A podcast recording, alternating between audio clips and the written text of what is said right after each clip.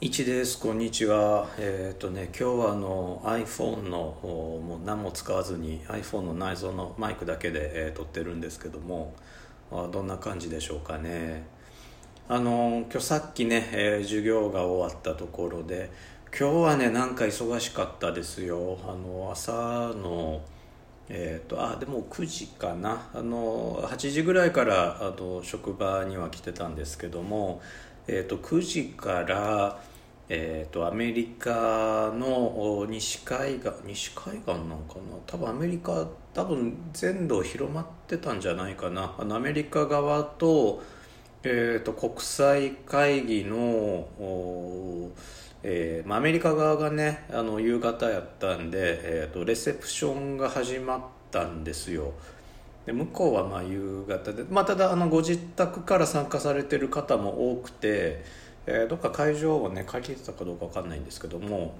あの、えー、レモという、まあ、カンファレンスシステムでで、えーまあ、僕ら日本側は、まあ、朝の時間に参加してで、まあ、開会式みたいなのがあってで、まあ、だからアメリカ側の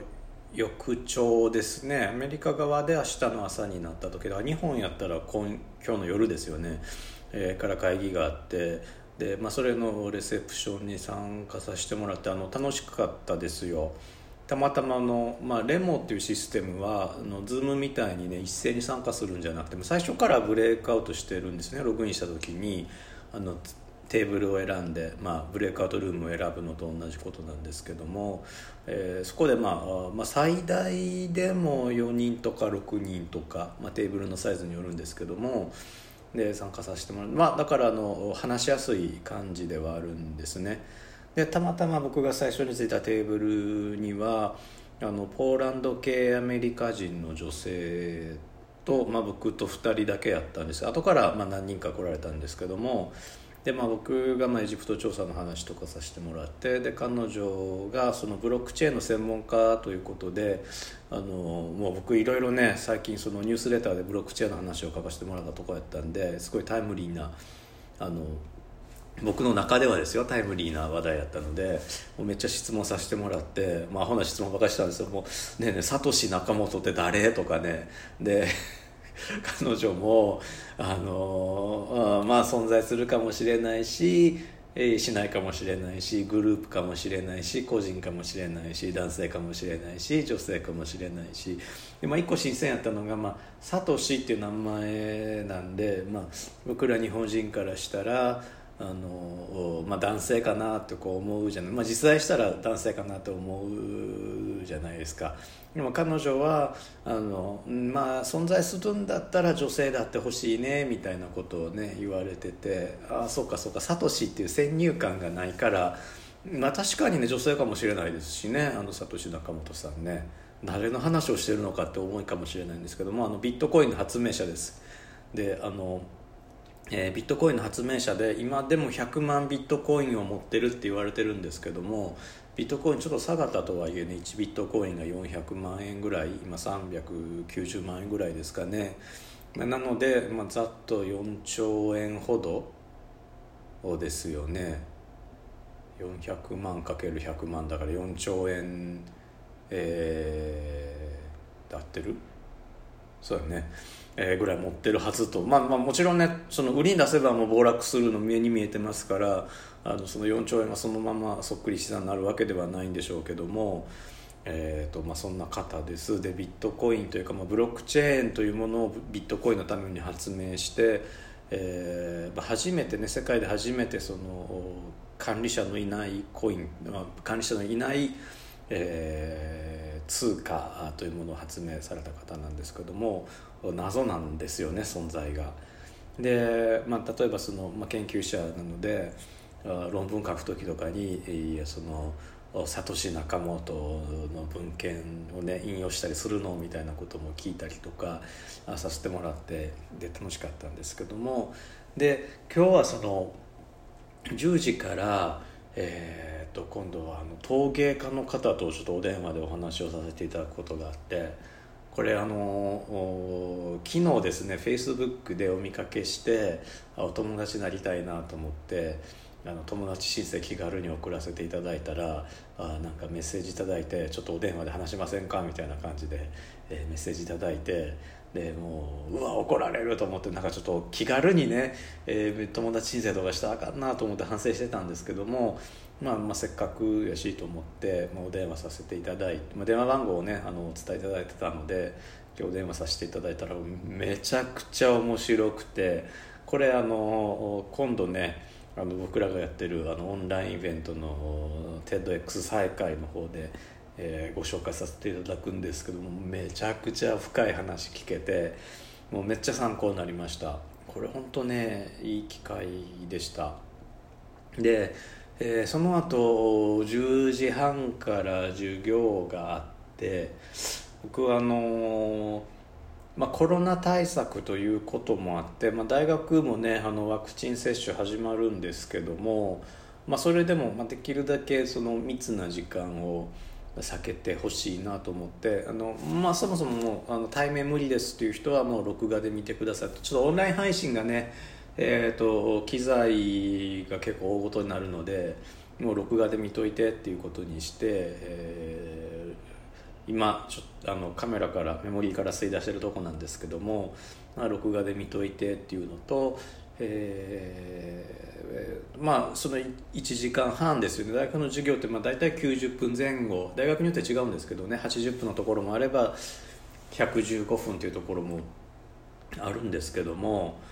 115分なんかもうこれ2時間にしないための言い訳なんじゃないかっていうぐらいギリギリを攻めてますよね、まあ、90分っていうのもこれは2時間だというために90分にしてるんじゃないかという説があるぐらいなんですよね。90分の授業で2単位出し出してるっていうのはもともとえー、と2時間だったのが縮まってって90分までは四捨五入して2時間に入るやろうっていうところでえ90分なったっていう説もあるんですけどもで、まあ、90分閉じ込めとくって教室に閉じ込めておくっていうのは、まあ、換気もよくしてますしアクリル板も立ててるので、まあ、どっちが、ね、アクリル板がその空気の流れを止めてるっていう説もあるんでアクリル板がいいのかどうか分かんないんですけど。えー、まあ1時間以上閉じ込めとくというのはどうかなと思って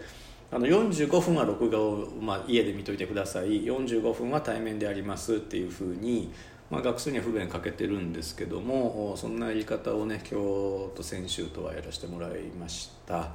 またね、えーと、来週から今週の金曜日からかまたあのオンラインに戻していこうかなとは考えてるんですけどもね。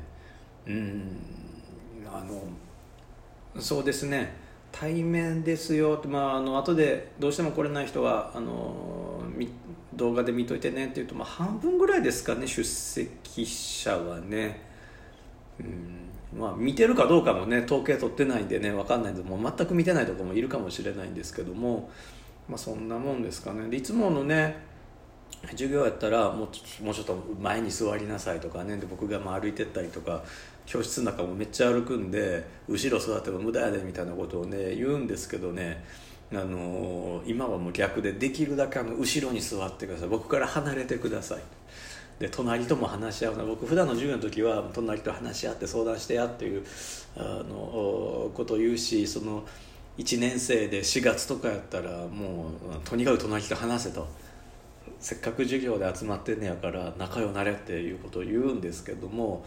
えーとまあ、こういうご時世なので、まあ、ワクチン接種終わるまで、まあ、ワクチン接種がね今新しい株があって効くのかどうかっていう説もあるとは思うんですけども、